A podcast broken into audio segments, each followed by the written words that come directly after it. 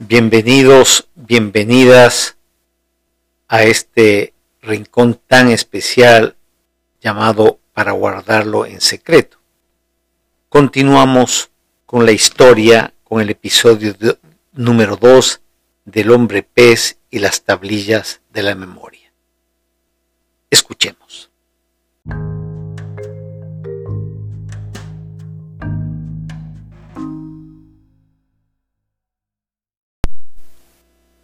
Hijo del mar.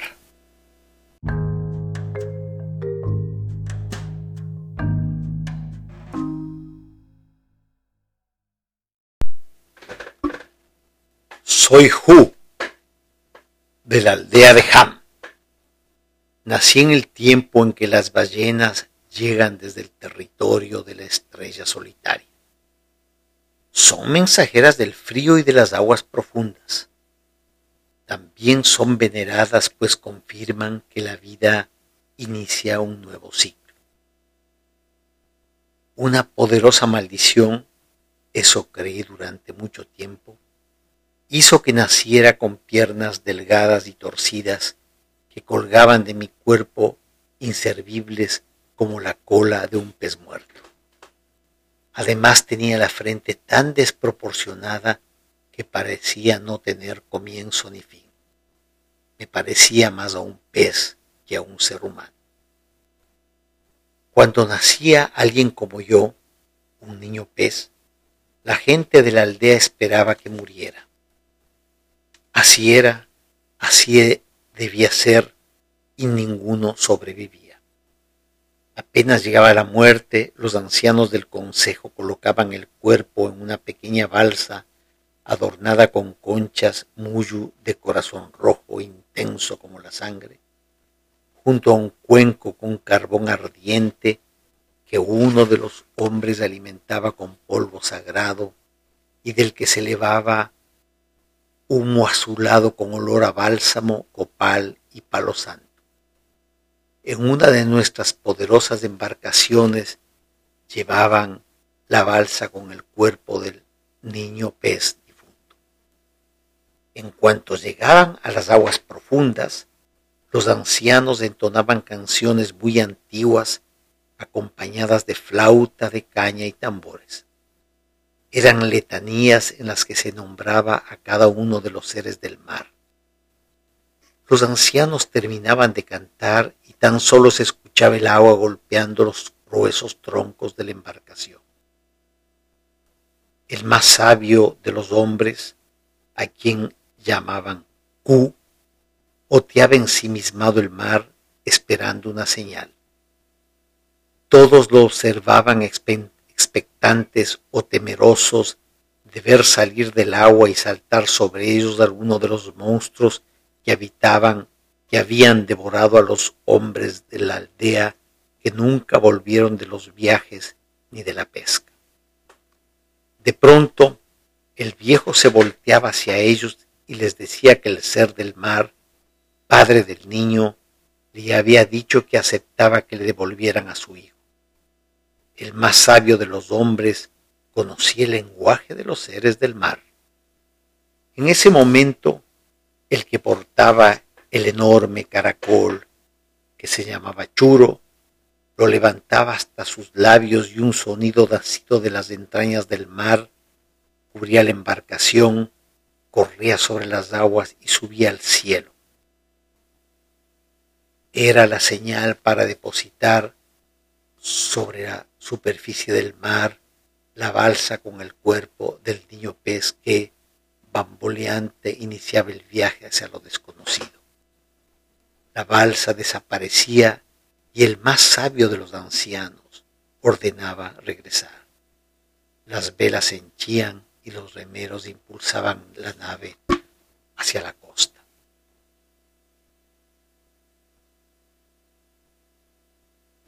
Los seres como yo éramos hijos de algún ser del mar, tal vez de una tortuga, quizá de un pez globo o de una anguila o quién sabe de un delfín.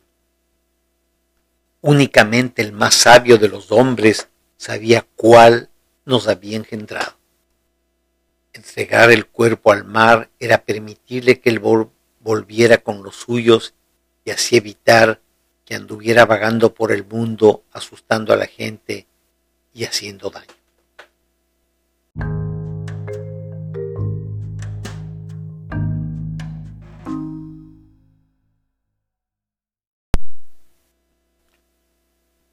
Al ser un niño pez, yo tenía marcado mi destino. Un hecho lo agravó todo. Mi madre murió después de alumbrarme. Yo debía morir y ser entregado al mar. Así sucedió.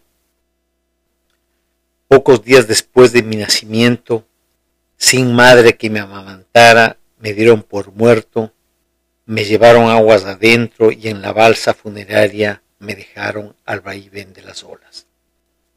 No me cuesta imaginar al viejo Q mirando el mar a la espera de la voz, del sonido o de la señal invisible para que mi padre me acogiera. Tampoco el sonido del churo y el suave chapoteo de las olas contra los gruesos troncos de la nave. No me cuesta conjeturar que así fue, porque todo eso me lo contó el viejo Q.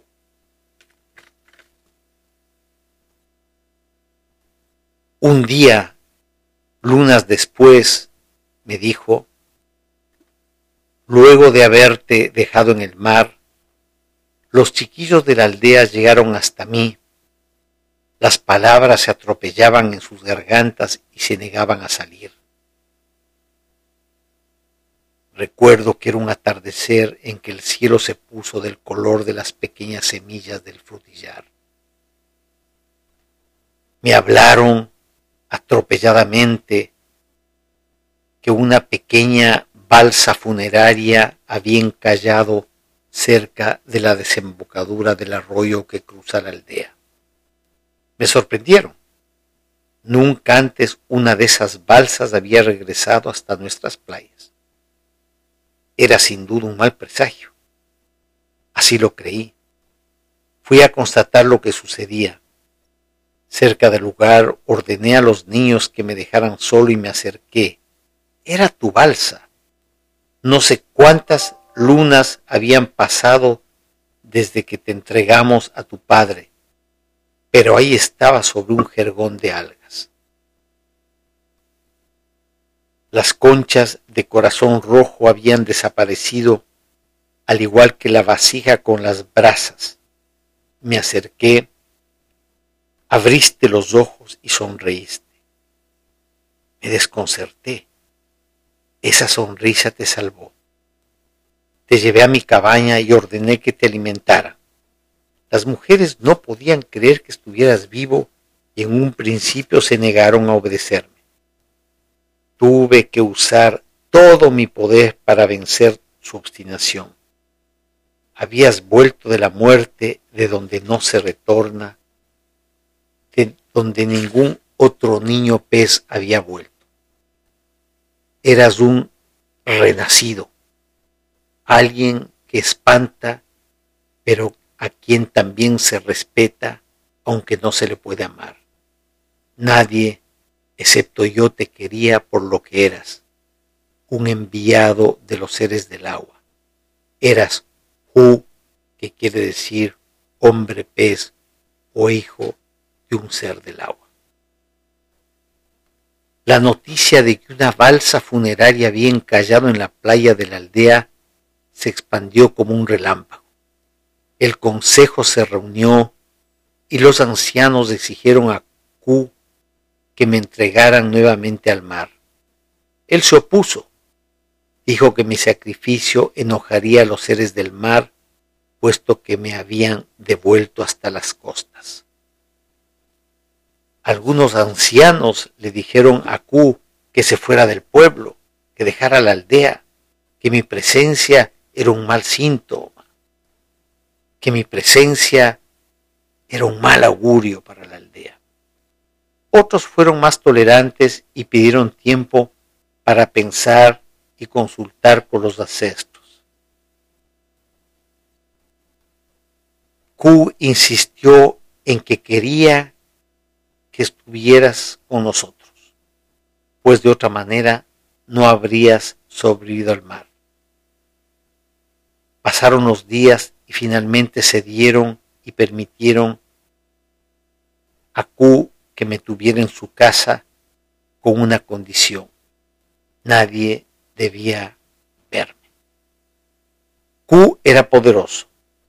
En la aldea lo respetaban. Era un respeto oscurecido por el temor. Nadie podía rehusarse a servirle y menos a sus esposas y sus hijos. La costumbre decía que un hombre poderoso podía tomar varias esposas. Q tenía tres y una numerosa descendencia. Lo visitaban muchas personas de nuestra aldea y de, las, de los alrededores. Buscaban consejo que los curara de algún mal. A veces iban por cortesía o porque querían congraciarse con él. Yo crecí bajo el cuidado de Jack, así se llamaba la primera mujer de Q la más vieja, pues ya había criado a todos sus hijos. No fui consciente de lo que sucedía con mi cuerpo hasta cuando vi a los otros niños, hijos de la segunda y tercera mujer de Q, corretear hacia la playa o hacia los cerros cercanos sin que yo pudiera acompañarlos. Los perdía de vista y solo escuchaba los gritos y las risas que el viento traía hasta mí, también sus peleas y su llanto. Jack era muy estricta y no me permitía salir más allá del patio que rodeaba la casa, a pesar de mis ruegos y de los, y, de los ruegos de los otros niños. Cumplía a rajatabla las órdenes de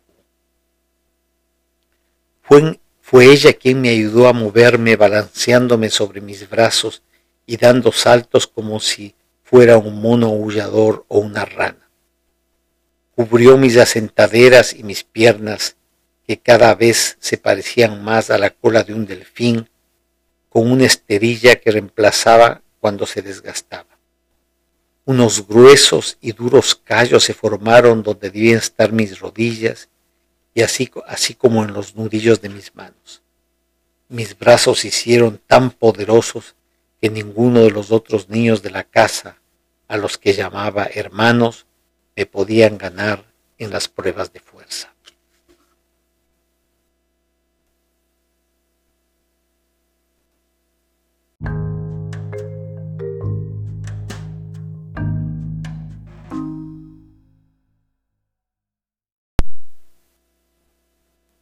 Continuará.